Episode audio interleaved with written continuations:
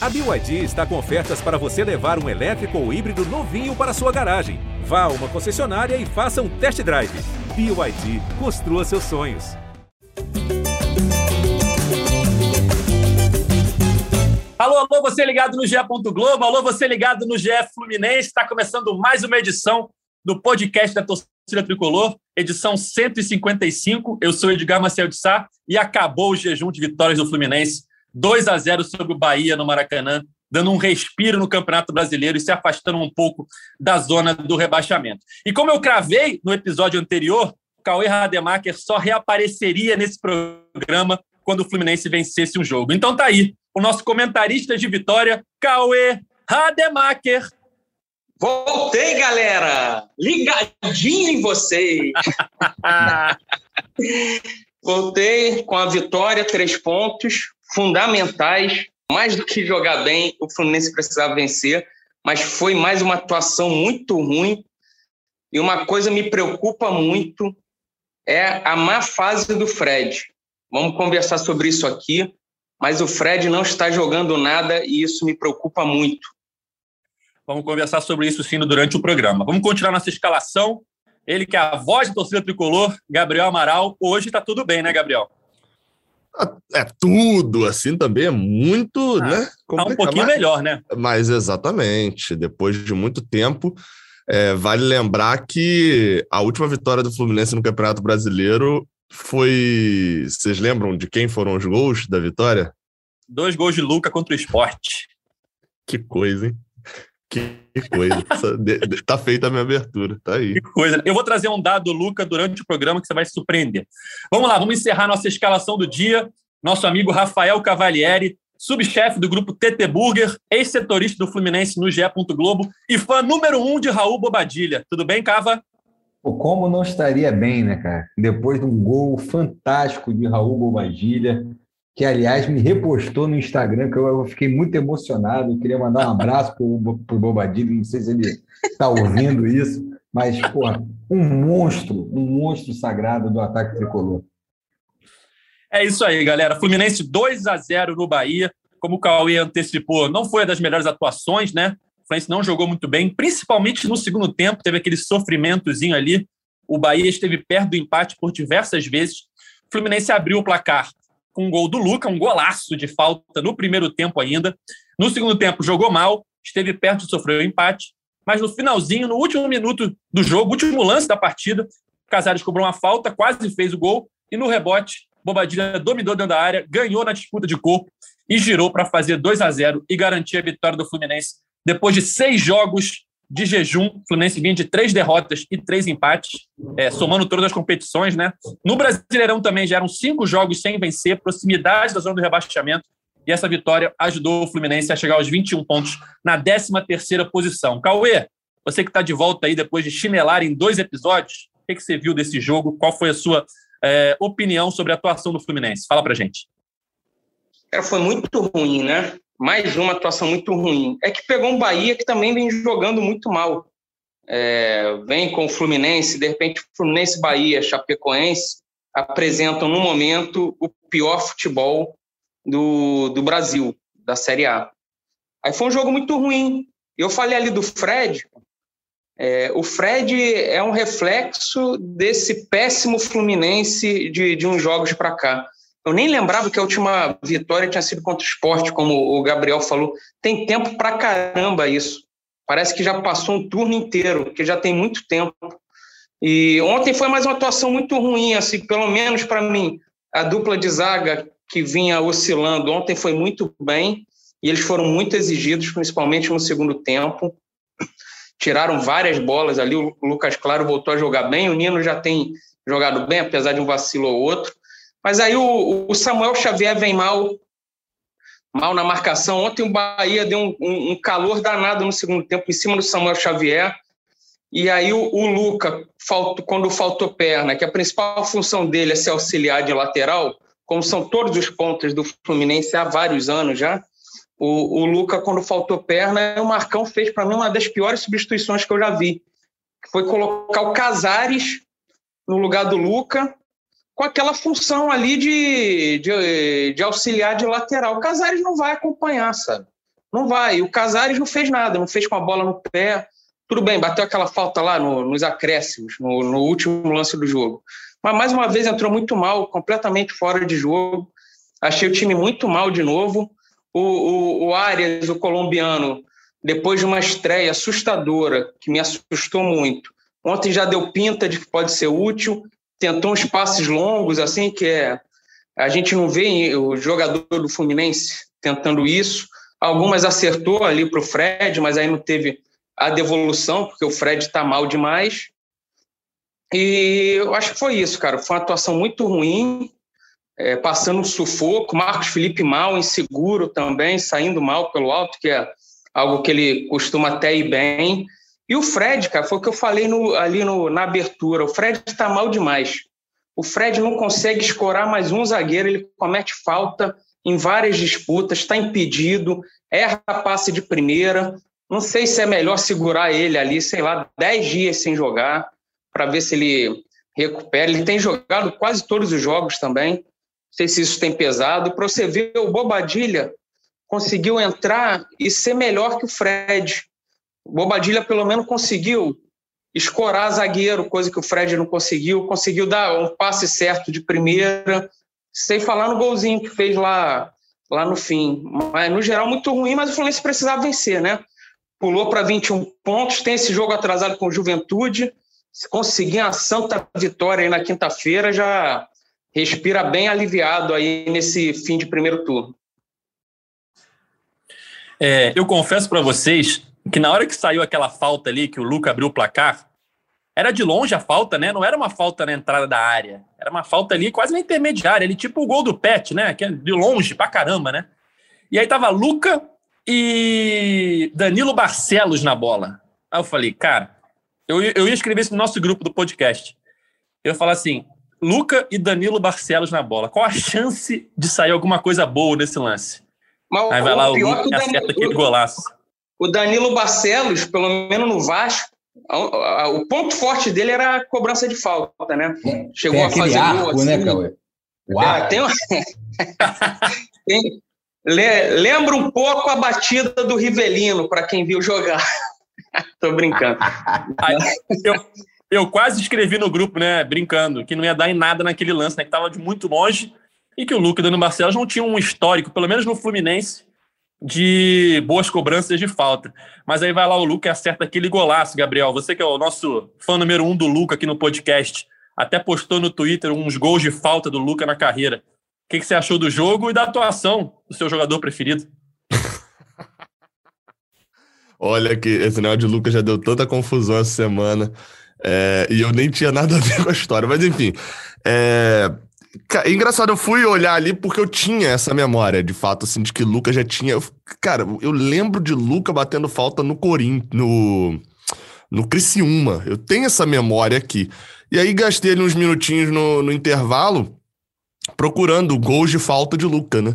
Achei três. Eu, eu sei que tem mais, mas teve um que eu não achei um vídeo, não achei vídeo para poder botar. E assim, e aí tinha ali falta, né, com falha ridícula de Cássio, né, num gol contra o Corinthians, tinha gol por baixo da barreira, mas tinha gol parecido com aquele. Assim, a, a, a minha leitura daquele gol, e até do, do, do jogo, é...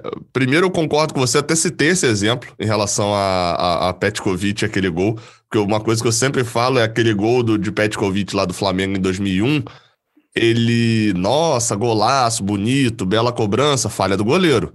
Um goleiro não pode tomar um gol de batida chapada de tão longe. E naquele lance lá especificamente, Elton bota 35 jogadores na barreira e fica colado na outra trave, ele não ia chegar nunca. E ontem, para mim, também teve ali. Eu, eu, não tenho certeza se foi falha, mas depois vendo, não, não tinha certeza que foi falha ainda no Maracanã. Mas depois vendo os replays em casa, cheguei a essa conclusão de que foi falha do goleiro do Bahia. Ele não pode tomar um gol daquela distância, foi atrasado e ainda toca na bola, bola é, é não consegue espalmar a bola totalmente para fora do gol. Mas foi um golaço. É, existem golaços com falha do goleiro, né? E isso para mim foi uma, algo que aconteceu. E aí, assim, é dentro do jogo, dentro desse, desse jogo contra o Bahia, o, Cauê falou isso, o Marcão tinha falado isso já na coletiva. O mais importante ontem era ganhar, ponto. Só que eu, eu não sei se eu fiquei meio que anestesiado pela vitória, mas eu passei boa parte do segundo tempo, foi até a pergunta que eu fiz a Marcão na coletiva, lembrando muito como eram os jogos do início desse ano, não do início da temporada, ali os jogos de janeiro e fevereiro desse ano, que foi justamente a sequência com o Marcão no, no Fluminense e, e, a sequência invicta do Fluminense. A quantidade de jogos que o Fluminense ganhou dessa forma. É, que o Fluminense chegava para o jogo, era um time com muito mais tranquilidade com a bola no pé, não era um time totalmente incisivo, que ia pressionar o adversário e tal, não, tocava a bola, ia, girava, ficava com a bola, aí tinha uma chance mais ou menos, perdia, mas aí voltava para uma boa chance. Enfim, é, era um time que às vezes parecia é, é, modorrento, mas por outro lado também parecia ter uma característica de de ser. É porque não é incisivo que eu quero falar, mas de ser objetivo, talvez. É, enfim, e, e, me lembrou muito é, o time do início do ano. A, as vitórias, até abri aqui para poder lembrar, contra o esporte foi muito assim, a vitória. É, acho que contra o Botafogo também, que foi um gol de pênalti no final, de, de, de Wellington Silva. É, você tem vitória contra o próprio Bahia, fora de casa. É, contra o Fortaleza em casa, tem várias vitórias de Marcão desse jeito. E aí eu fiquei pensando muito nisso. Falei, cara, tá de volta aí o, o, o marconismo. É, é, o drama no final. A, aí agora eu vou concordar com o Cauê aí de um erro, né? Eu tô falando isso tudo parece que tá positivo, mas não tá positivo totalmente, não, né? É, é, apesar da vitória. A mexida de Marcão, para mim, pra, primeiro que ele mexeu certo para mim de bobadilha no lugar de Fred com 20 minutos. Para mim, Fred não pode passar de 20 minutos do segundo tempo em campo, a não ser que o Fluminense esteja numa situação específica de jogo, chuveirando na área, alguma coisa assim. É, é... Agora, as outras mexidas, eu faço anotação, né, durante o jogo, durante o jogo.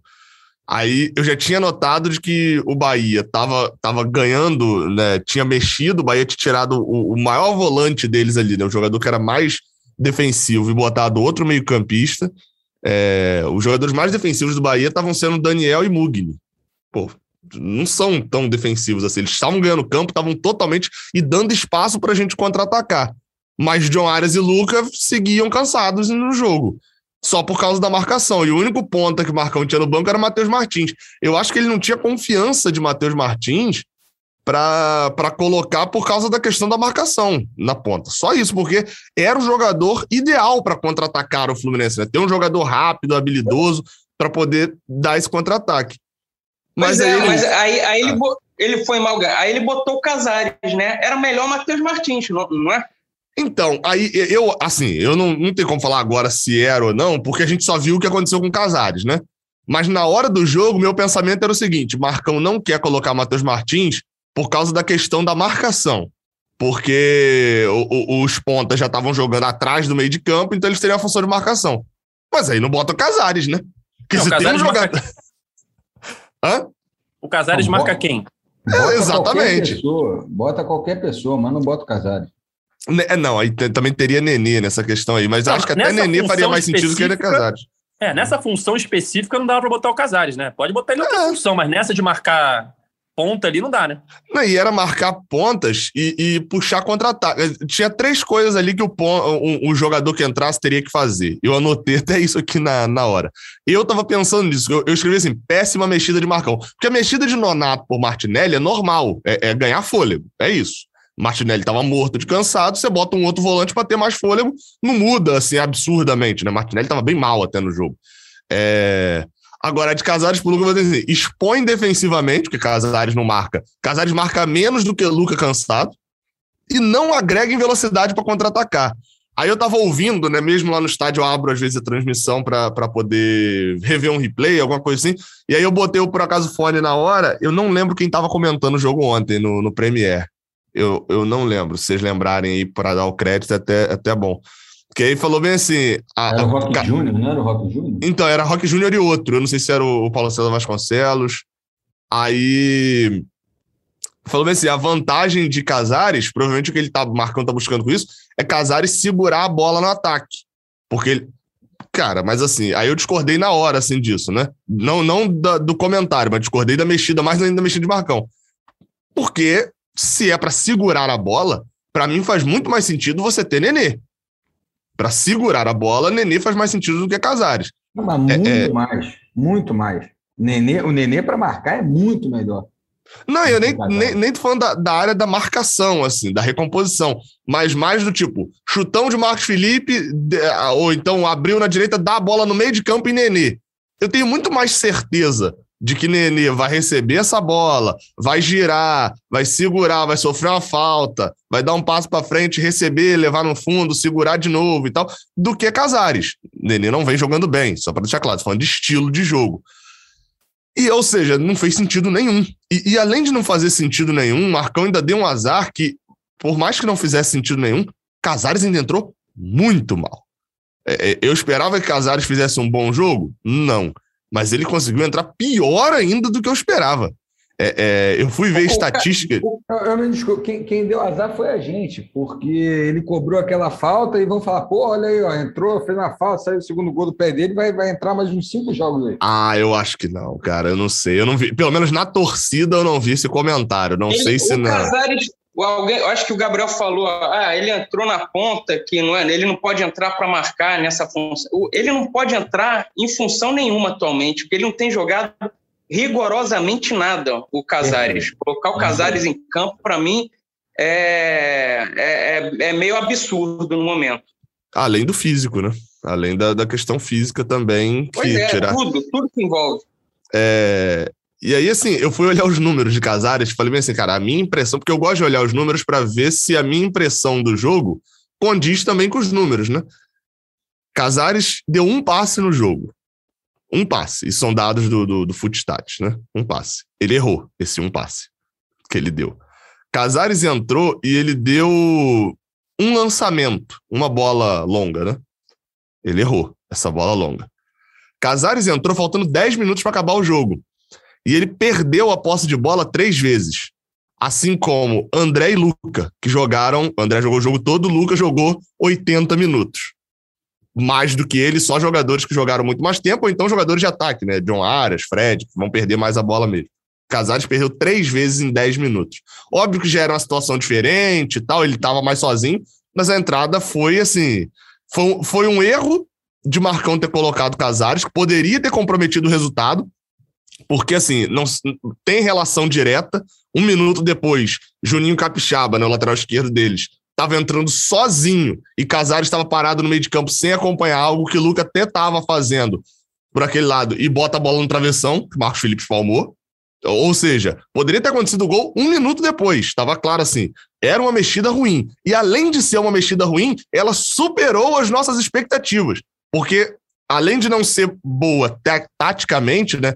Na, na sua lógica, Casares ainda o que ele poderia fazer de positivo, ele não fez. Aí você fala, pô, mas é a falta no final. É a única a exceção, é o último lance do jogo. E, e por sinal, é, é, reforça o ponto que eu sempre falo, né?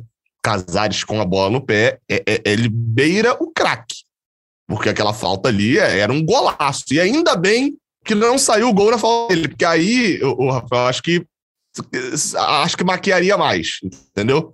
O gol ser dele eu acho que, que maquia mais do que do que ele ter batido a, a bonita falta. Então, assim, Marcão tem erros para acertar? Muitos, muitos. É... Mas eu vou te falar que é, é, eu, eu não sei, eu, eu não sei se eu me apeguei muito a essa questão do início do ano, mas eu fiquei um pouco mais esperançoso vendo o jogo, é, é, é, percebendo, obviamente, os erros e tal, mas comparando com, com essa, essas, essas vitórias que foram no início do ano. E aquele cálculo segue, né? é, três pontos, o Fluminense já não olha, já não fica mais olhando para baixo, ainda tem o risco, mas não fica olhando mais para baixo e vencendo o jogo atrasado é o oitavo lugar, né?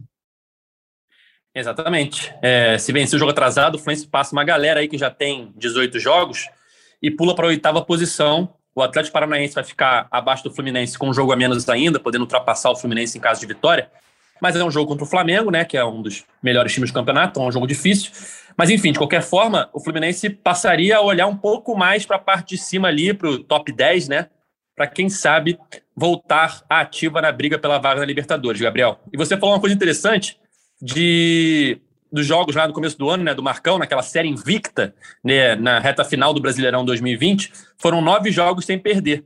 E agora eu estava olhando aqui, ele tem dois jogos pelo brasileiro, né? O empate com o Atlético Mineiro e a vitória sobre o Bahia. Já são 11 jogos de invencibilidade sob o comando do Marcão no Campeonato Brasileiro, somando 2020 e 2021.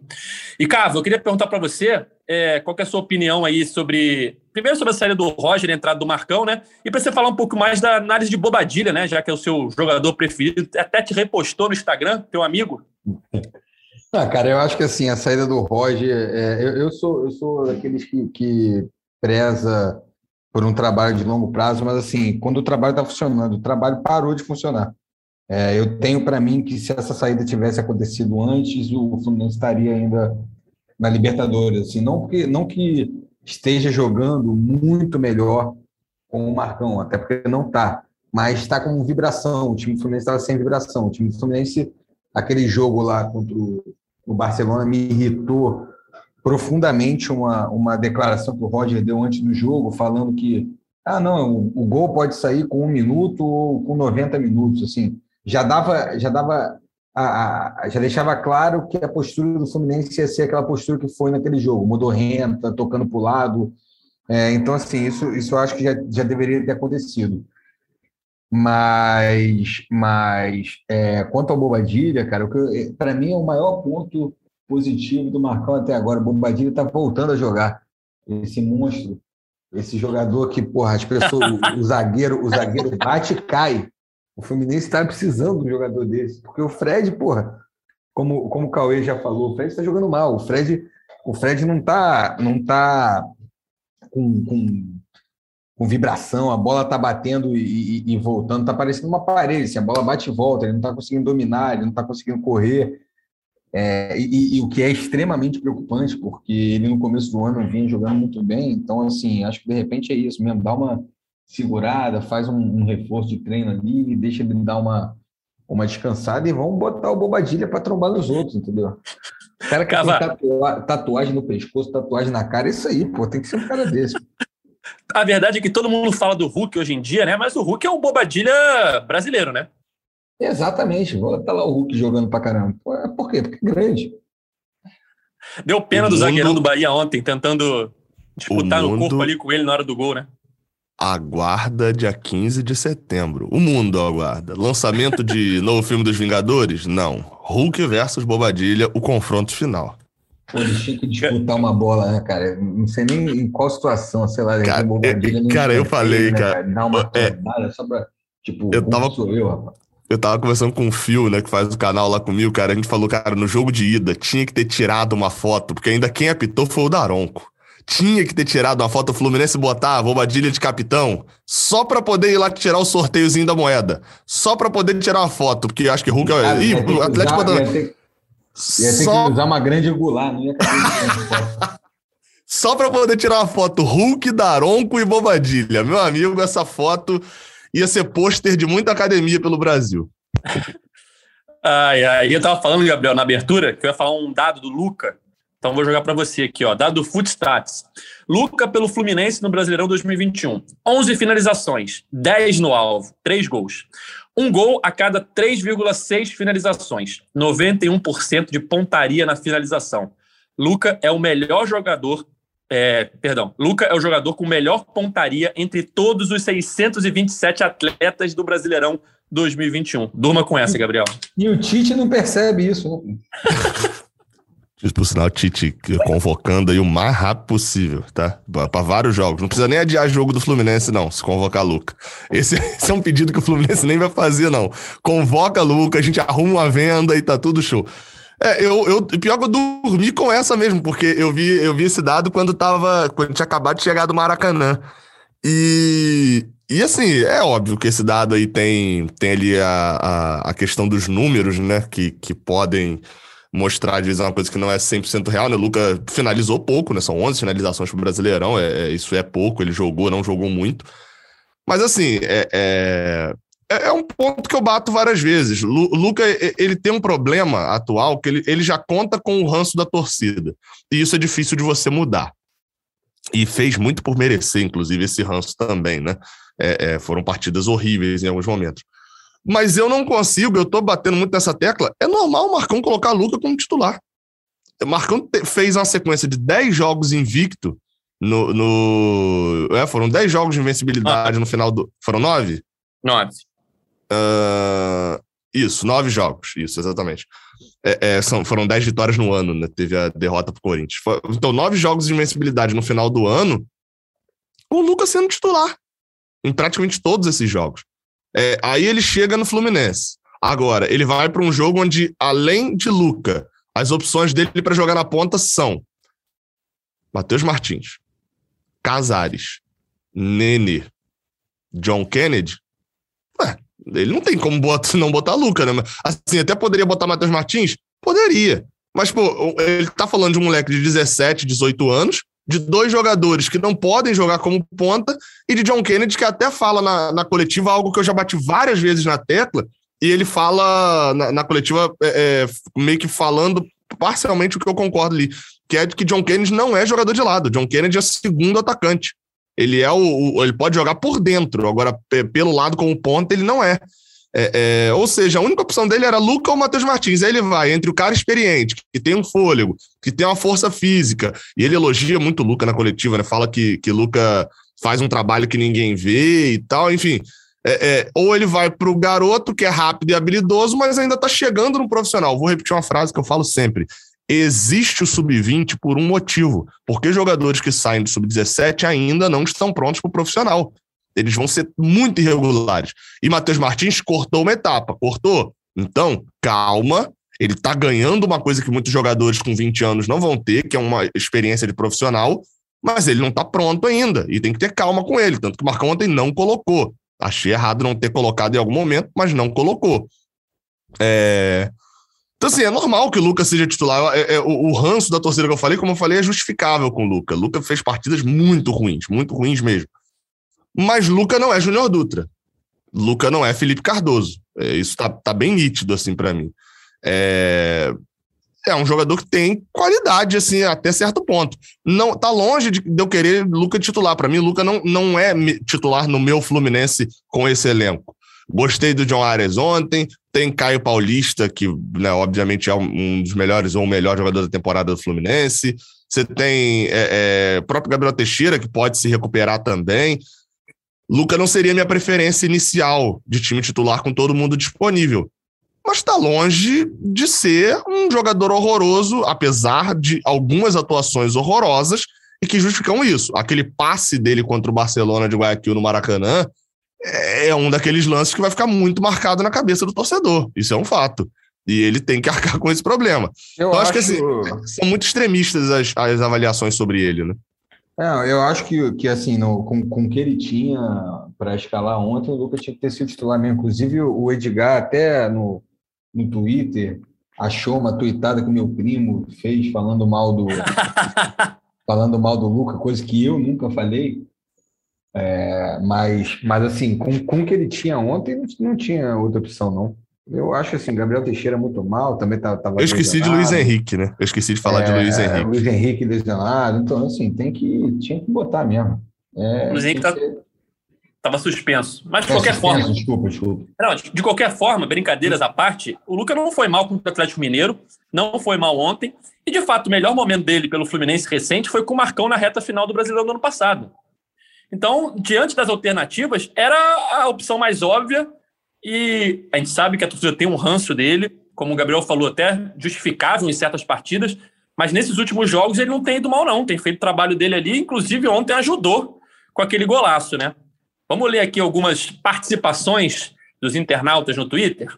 Marco Aurélio mandou pra gente assim, ó, mais um jogo pavoroso, mas os três pontos foram importantes. Conseguiram piorar em relação ao jogo anterior o Fluminense destrói a paz de espírito dos torcedores. Que vitória santa, né? Dizendo aqui que o Fluminense jogou pior ontem do que jogou no empate contra o Atlético Mineiro. É, Pablo Afonso, atuação ruim, mas o Marcão foi sincero na coletiva de ontem ao reconhecer isso. Ontem, os três pontos importavam mais que jogar bem, para recuperar a confiança no campeonato. Daqui para frente, precisa melhorar muito o futebol se quiser uma vaga na pré-Libertadores ou na Libertadores de 2022. Cauê, é, outro dado interessante é que dos últimos 10 gols do Fluminense, oito foram de jogadas de bola parada. É, o do Bobadilha né, não foi, porque ele acabou ali dominando e tal, e fazendo a jogada dentro da área. E teve mais algum que eu não estou lembrando de cabeça. mas é algo preocupante, né? A gente já falava isso no último podcast. Acho que foi de você Nino. faltou. Foi de Nino contra o Internacional? Isso, pode ser. Pode ser. Nino contra o Internacional. É, a gente já vinha falando isso, a Paulinha Carvalho, setorista do Fluminense, que acompanha o dia a dia tricolor no GE. Globo, já vinha falando isso no último podcast, é algo preocupante, né? O Fluminense não cria jogadas, é tudo muito dependente da bola parada, né? O Fluminense, alguns jogos, a melhor jogada do Fluminense é cruza na área e vê se o VAR arruma um pênalti, né? Para o Fred bater. Foi, foram assim vários jogos. E eu acho até que a bola parada do Fluminense já foi melhor. A cobrança de escanteio, a falta lateral, o Fluminense já levou mais perigo do que vem levando. O Fluminense está tomando muito contra-ataque. Ele bate escanteio na mão do goleiro toma contra-ataque. Eu acho até que já foi melhor, mas nessas bolas paradas todas aí tiveram. É, tiraram, tiraram, o nenê, tiraram o nenê do time, tiveram os três ou quatro gols de pênalti do Fred, né? O de falta do Luca. O... Mas o Fluminense ano passado já era assim, né? A gente fez matéria disso no site, que eu lembro de, da quantidade de gols do, do Fluminense bola parada. E o, o Luca é um cara que eu já vi ele cobrando as fal, é, é, falta até lateral assim, bate firme para a área, sabe? De repente é um cara que pode ser aproveitado nisso. Não, não sou fã dele. Ontem acho que tinha que ser titular, mas também não, nunca vi uma boa fase dele no, no, no Fluminense. Acho que ele sempre foi bem mais ou menos, mas pela falta de opções tinha que jogar. E vai acabar jogando. Enquanto o Caio Paulista pelo menos não voltar, eu acredito que o Lucas seja titular. Depois eu não vejo Luca e Caio Paulista juntos sendo titular ao, ao mesmo tempo. Eu acho que o tendo Caio Paulista, Marcão vai optar ou pelo Luiz Henrique ou de repente pelo Arias para ter um pouco mais de criatividade ali na frente. A gente, a gente falou pouco do Arias. É, vocês, vocês gostaram? Eu gostei do Arias. É, eu ia perguntar isso agora. O que vocês acharam do Arias nesse segundo jogo? Eu achei que, que deu, deu uma, uma luz aí de que pode, pode dar em alguma coisa. Eu, olhando assim lá de cima, no primeiro jogo né, dele contra o Atlético Mineiro lá no, no Engenhão, olhei e falei bem assim: é, Matheus Alessandro tá de volta ao Fluminense. E aí, assim, obviamente não achei tão ruim assim, não. Achei que teve muito problema de entrosamento, né? Mas nesse jogo não, deu uma melhorada. Contra o. A, a, agora contra o Bahia o primeiro tempo do Fluminense, você tira ali a chance, obviamente, no gol de falta de Luca, né? Que é uma bola parada. As chances com bola rolando, todas elas vieram diárias. É, é, não me lembro de chance no primeiro tempo do Fluminense que não tenha vindo dele, participativo. A, a, a, o Cauê até citou bastante a questão de Fred. As poucas boas jogadas de Fred foram justamente quando ele conseguiu tabelar com áreas, as duas né, tabelas ali, é, é, uma que ele que eles tabelam, mas, mas é, é, Fred domina, gira e, e, não vê Samuel Xavier passando sozinho e chuta fraquinho. É... E a outra que, que a bola acaba, o Fred perde a bola e Martinelli chuta para fora. É, ele que deu um bom passe para Luca, mas ele demorou um pouquinho, o Luca já estava impedido. Assim, as boas jogadas do Fluminense no primeiro tempo nasceram todas do pé dele. Ele foi o famoso desafogo do Fluminense no primeiro tempo assim, na, não me empolgou na contratação, mas pelo menos não está deixando uma imagem ruim. Acho que é isso. O torcedor não está olhando e falando bem assim. Para que Caio Paulista? Luiz Henrique? Nunca ouvi. Eu tenho John Arias. Ninguém está falando isso. É... Mas também ninguém está falando bem assim. Meu Deus do céu, a ponta do Fluminense é um problema. Gabriel Teixeira não joga. O Fluminense contratou esse cara que não existe. Até agora, pelo menos, o maior mérito dele para mim foi não ter me desempolgado com ele mesmo. Criar uma palavra aí. Eu, eu, o primeiro jogo dele, o que ele entrou contra o Atlético Mineiro, para mim foi assustador. Eu falei, caramba, o que é que o Fluminense arrumou isso, cara? Porque ele estava completamente perdido. Ele vagava pelo campo ali pedindo bola e totalmente sem ritmo, sem timing de nada. Então, cara, eu achei, já... que, eu, eu achei que foi muito mais isso que você falou, perdido, porque é, é, era para mim era muito mais de de posicionamento, não sei o quê, porque tem um erro de domínio dele, né? Mas muito mais isso do que técnica. Então, por isso que eu tô batendo muito nesse entrou, ponto. Né? E entrou num jogo que tava, porra, tenso, contra o líder do campeonato, enfim. É, acho difícil analisar pelo primeiro jogo. Ontem, ontem acho que dá para fazer... Ontem melhorou. É, a estreia eu daria nota 2, ontem já fica com 5, 5,5, sabe? Ali pelo primeiro tempo dele. E demorou até para sair. Achei que ele ia cansar mais rápido. Não sei se cansou e o Marcão segurou. Eu acho ele isso. saiu saiu depois do Lucas, só no finzinho, né? Até que segurou e deu. Eu gostei das tentativas de passe dele, uns passes longos assim. Que o Fluminense faz, tem pouco jogador que faz isso. Ele tentou as enfiadas de bola, algumas acertou, outras não. Vamos ver, ver mais. Ganha uma opção principal. Fala. Eu, te, eu tenho para mim que ele vai empurrar o Casares mais para o fim da fila, então para mim já é bom. Tem isso Sim, também. Não, não, não, é tão difícil, né? Porque a fila anda e Casares fica parado, né? Ele, ele já se empurra pro, pro final da fila já automaticamente, né? Vai, a fila vai. Sabe quando a pessoa tá mexendo no celular? Aí a fila vai andando, o cara olha pra frente. Ih, rapaz, Casares tá assim, só que ele ainda não olhou pra frente, né? Todo jogador que chega empurra ele mais ainda pro fim da fila. O Casares tem 20, 25 minutos foi a estreia dele contra o River Plate, que empolgou ali no segundo tempo quando ele entrou. Depois foi um lampejo aqui, outro ali, e nada, nada, nada e demais. Tem, e tem gente que vive desses 25 minutos até hoje, né? falando, ah, não, tem que entrar o Casares, o Nenê é uma bosta. É complicado, complicado. Cauê, você falou em certo momento aí que o Marcos Felipe ontem estava saindo mal do gol, mas temos que ser justos, né? Ele salva ali uma bola quando estava 1 a 0 ali, sei lá, aos 30 e pouco do segundo tempo. Acho que o Juninho Capixaba solta uma bomba dentro da área e ele desvia, a bola bate no travessão. Uma defesa também que ajudou a garantir foi. o resultado. Né? Aquela defesa foi boa, mas eu, eu vou falar uma coisa que me incomoda muito nele. A quantidade de cera, ele não sabe fazer cera. Cara, inacreditável, perfeito. Isso me irrita profundamente, porque isso é coisa de time pequeno, sabe? Tudo bem, que ah, o Diego Alves faz cera, os goleiros estão fazendo cera no Brasil, é demais isso. Mas qualquer lancezinho ele cai de um jeito, aquilo me irrita, me incomoda. Cara, ele, ele, ele demorou para pegar. malandragem. Uma, ele demorou para pegar a bola com, sei lá, 10 minutos do segundo tempo. Eu falei, meu filho, pelo amor de Deus, o que você está fazendo, cara? Mas, mas existe um mérito aí nisso. Ele não toma cartão amarelo, ou seja, pelo menos a cera, ele, ele tá fazendo de uma maneira que vai ludibriando o árbitro. O, assim, que, me, tem, o que me tem, tem mérito aí nisso aí. Eu, eu, até, eu até ontem falava no. Com, com, até falei com o Cauê isso, assim, o que me impressiona é, é isso, assim, é a capacidade que o Marcos Felipe tem de, de fazer grandes defesas, de, de salvar o Fluminense em alguns momentos, mas, ao mesmo tempo, de passar uma insegurança que é impressionante. Você sabe que ele consegue fazer uma defesa incrível da mesma maneira que você sabe que ele vai cagar numa saída de, de escanteio, de que, porra, outro dia na, ele conseguiu frangar um pênalti, né? É, é, é, é, muito difícil, é muito irregular. Entendeu? Engraçado, né? Eu acho que é da idade, eu não sei se é a idade, não sei se é falta de experiência. É, enfim, é, é impressionante para mim como, como ele tem essa capacidade de fazer uma defesa espetacular, como foi ontem, e quase botar tudo em risco numa saída errada. Assim.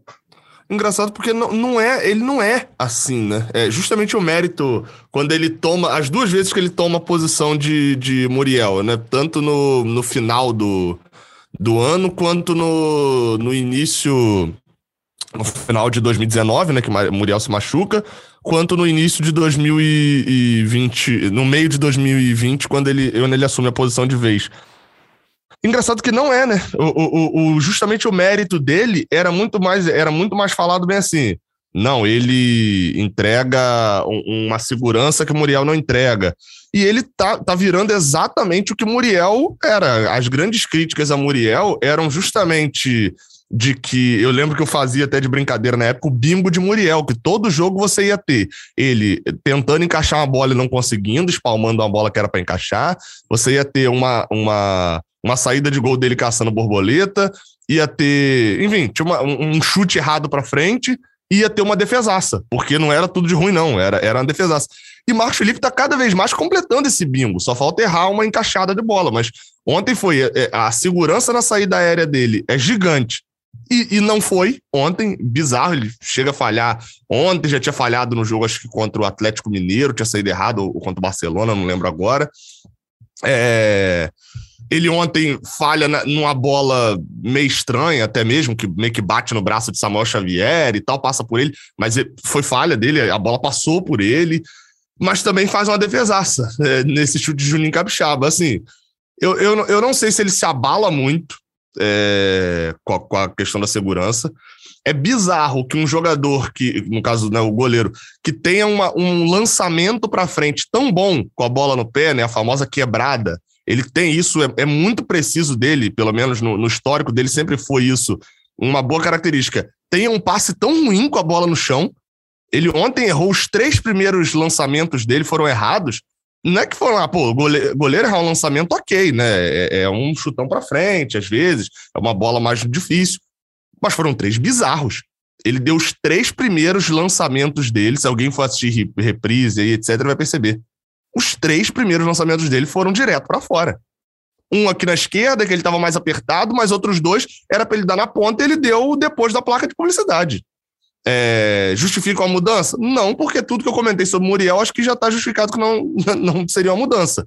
Mas essa que seria, poderia ser, e a gente falava muito uma temporada para Marcos Felipe chegar e falar: olha só, eu sou o goleiro do Fluminense. Vamos parar de discutir a titularidade do gol do Fluminense, porque agora o Fluminense tem um goleiro titular. Discutam se vai renovar com o Muriel ou não. Eu sou o goleiro do Fluminense não está conseguindo ser. Não está sendo não uma temporada. É uma temporada que, se você dividir até agora, né? São cinco meses, né? De, de, de temporada. Sexto mês agora que a gente está terminando, né? É, se você dividir de dois em dois meses, você vai achar má fase de Marcos Felipe em todos esses, esses quadrantes aí.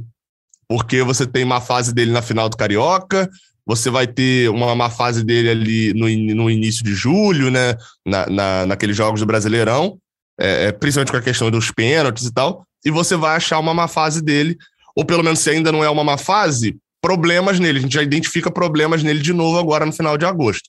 Para mim é preocupante, porque eu de fato esperava que o Marcos Felipe fosse esse goleiro da segurança, fosse o goleiro que o Fluminense não teve. Porque mesmo o Xará, e isso é, é uma opinião impopular, mas ok. Mesmo o Xará do, do Rafael, né, o Cavalieri, ele não tem nenhuma temporada 100% segura no Fluminense. Ah, calma aí, calma aí. Calma não, então, 2012, 2012 é uma família, respeita a família, não. primeiro que primeiro que a família, segundo que, que pelo amor de Deus, cara, que isso, cara. Então, a, não, não, então, mas aí é o que eu tô falando. A, a, existe uma diferença entre uma boa temporada e a temporada segura. A temporada de Cavalieri em 2012 ela não é boa, ela é monstruosa mas ele não é seguro. Eu fui fazer um mini documentário lá pro, pro canal, né, no Raiz Tricolor, quem quiser ir lá assistir vai perceber. Não, então, é, recomendo, recomendo que assista, fazer o jabá, né? Lá no YouTube, o Raiz Tricolor, eu fiz um vídeo sobre 2012, pegando todo, enfim, contando toda a vídeo, história. Nesse vídeo você tá falando mal do Cavalieri, então não vou nem assistir. entre, entre, entre a verdade, entre a verdade e a ilusão, eu escolhi a ilusão. Eu escolhi a ilusão. Mas é assim, Cavalieri, ele não, é, ele não era um goleiro seguro, mas pegou tudo. Segurança que eu tô falando é, Cavalieri tinha falhas, algumas não resultavam em gol, como Muriel em 2019. A, é, a, torcida hoje em dia já tem mais essa imagem, mas no iníciozinho de 2020 eu até batia muito nisso, nessa tecla. Muitas falhas de Muriel em 2019 não saíram gol. Era a bola que ele saía totalmente errado, o cara cabeceava para fora. E isso foge um pouco da cabeça do torcedor, né? Lembrava das super defesas dele. Ótimo. Muriel em 2019 foi muito bom. Salvou a gente do rebaixamento, mas não entregava segurança. O Fluminense não tem um goleiro seguro desde que eu comecei a acompanhar o Fluminense, em 2005. Nunca teve. É, é, e eu acho que isso mexe até com o psicológico da torcida mesmo. Repetindo, tá? O ano de 2012 de Cavalieri é espetacular. É ano de entrar na história do Fluminense. Tecnicamente, não parecia seguro, não tinha segurança nele. As bolas, às vezes, davam umas falhas. Dava, o famoso que eu falava sobre Egídio, que era o, o a, a, diarreia mental, às vezes tinha esse, esse espasmo ali de Cavalieri de uma falha ou outra. Só que o ano era tão espetacular e a estrela estava tão grande que essas falhas não resultavam em gols. Mas enfim, tá dada a opinião impopular aí. Galera, quinta-feira tem Fluminense Juventude, 19 horas no Maracanã, jogo adiado.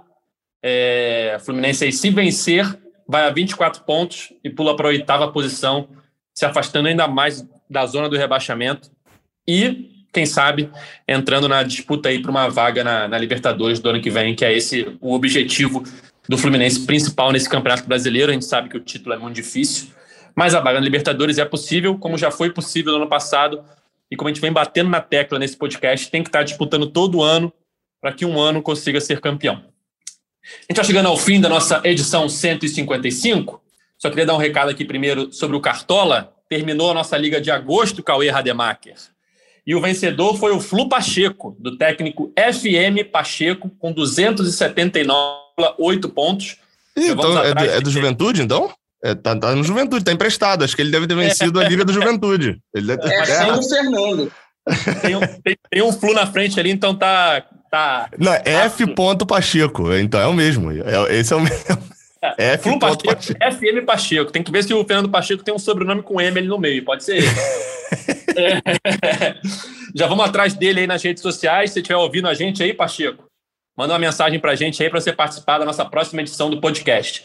Fui fazer também aqui a, a contabilidade dos nossos participantes aqui, né, do nosso podcast da, na Liga. Quem foi o melhor? Adivinha, Cauê, no mês de agosto? Deve ter sido eu, não? Não, você foi o pior. Eu fiquei na 14 posição, ali um top 15 honroso, apenas 19 pontos do líder. Siqueira ficou na 22 posição e Cauê Rademacher na quadra terceira, um honroso top 50. Ô, Edgar. Fala. Fala da nossa liga aí, cara. Quem, quem, quem que tá na tua frente? Na nossa liga do, é, do, do GE? É, bem, bem lembrado, bem lembrado. Bem lembrado, mas não por mês. Até agora, no geral, no geral. Exatamente. No geral, no geral, Rafael Cavalieri está na minha frente por 13 pontos. Ah, mas, mas assim, tá, matou na tua frente há bastante tempo, hein? Ah, mas o campeonato tem 38 rodadas, né, meu amigo? Tudo bem, vamos lá. No final, se ficar na minha frente, aí pode zoar. Hoje é uma zoação temporária. Tá, se, tu, se eu ficar na tua frente, você paga o chopp, se, eu, se você ficar na minha frente, paga o hambúrguer. Combinado, combinado. Aliás, fazendo o jabá aqui do Cavalieri, lá, pessoal, ir lá no TT Burger, comer um cheeseburger lá. Se achar o Cavalieri lá na loja, ganha desconto. Só falar que é, que é ouvinte aqui do podcast. Ouviu o Cavalieri no podcast. Ganha desconto, não é isso, cara? É isso, é isso, cara. Vou intensificar, então, a, vou intensificar o home office essa, essa semana. Ai, galera, é isso. Enfim, é, mais um anúncio. Os últimos, os próximos dois podcasts eu não estarei na apresentação. Será Tiago Lima ou Noel, que eu vou estar viajando e não vou conseguir apresentar os próximos dois. Que beleza. Mas eu aviso antes. Que isso, hein? Porra, Caramba, Deus é bom, fala tempo, dos Deus é bom o tempo todo mesmo, cara. Mas eu aviso antes, eu não desapareço. E o pior é que você escolheu dois jogos aí que são muito possíveis de vitória, hein? Você deu sorte do Fluminense ter vencido é, é agora nessa semana, segunda-feira. Porque senão, meu amigo, que a, a chance de vencer Juventude Chapecoense é grande. E aí, depois de sete jogos, vencer duas com você fora, eu sei como você se sentiria. Eu não, sei. Não sentiria, não, cara. Eu tenho. O Cavalieri sabe. Eu tenho títulos na bagagem. Tenho é, anos aí de cobertura. O que é engraçado é que desde que eu saí do, do jornalismo esportivo, né? Engraçado. Ou seja, ou seja, retiro tudo que eu disse sobre a família Cavalieri. Volta Cavalieres. É, e a primeira liga? Hã? E a primeira ah, liga? É torneio de verão, pô. torneio de verão, Florida Cup. Gabriel, você não sabe do histórico do nosso amigo. Em 2012, ele teve que sair de férias para o Fluminense ganhar logo ali. Antecipado. Eu fiquei com medo. Eu fiquei com medo dele. Ele, ele falou o seguinte: vou sair de férias, mas eu volto no jogo contra o Cruzeiro, que vai ser o jogo do título. E eu fiquei rezando para ganhar contra o Palmeiras logo, para não ter risco. ele voltou contra o Cruzeiro e aí, 2 a 0 Cruzeiro. Era só uma, era só uma desculpa, porque eu queria voltar para participar da festa, não queria estar trabalhando, eu queria estar bebendo. então é isso, galera. É, mais uma vez, obrigado aí, Cauê, Gabriel, Cavalieri pela participação. Voltem sempre. O Cavalieri, né? Porque o Cauê e o Gabriel estão sempre aí. É, exatamente. Para eu voltar, eu tenho que ser chamado. Eu, eu vou, vou, me despedir aqui até reforçando um ponto que eu acabei esquecendo de falar no meio, que é eu, eu pra, não tá, tá ótimo, ganhamos, mas não tá tudo positivo aqui. A, a, as lembranças que eu falei dos nove jogos invicto são inclusive da parte ruim, tá? Terminar jogo tomando pressão de um time que tá sete jogos sem vencer é ruim, é ruim. É, é, não é algo bom, não. E, e, Marcão dá a impressão de não ter evoluído muito nesse ponto. Então fica aí o destaque. Tem a parte boa. Te, te deixei com tons de otimismo o podcast inteiro. Agora vem a parte ruim. A parte ruim é, é essa. A parte boa é que quinta-feira a gente tem Fernando Pacheco contra a gente, ou não, porque nem se é relacionado tá, mas enfim, né? É isso. Valeu, valeu, até sexta. O Fluminense que abre o olho contra o Juventude na quinta, hein? Eu vi Juventude São Paulo, Juventude, óbvio, né? Nada demais, mas está jogando mais que o Fluminense. Não é difícil alguém estar tá jogando mais que o Fluminense também. Então, não, cara, que abra o olho. Esse é um dos jogos mais importantes da história do Fluminense. É um divisor de águas. Que o Fluminense encare isso, como, como tal. É o jogo do ano. É o jogo do ano. É isso, galera. Quinta-feira, Fluminense Juventude, 19 horas, no Maracanã. A gente volta aqui na sexta-feira para falar tudo sobre esse jogo. É, lembrando que nosso podcast nas principais plataformas de áudio, só procurar lá por GE Fluminense ou então digitar no seu navegador ge.globo, opa, ge.globo barra GE Fluminense para ouvir todas as, as, nossas edições. Sempre lembrando que esse podcast tem a edição de Juliana Sá, a coordenação de Rafael Barros e a gerência de André Amaral. Valeu, galera. Até a próxima. Tchau. Austin para bola, Austin de pé direito.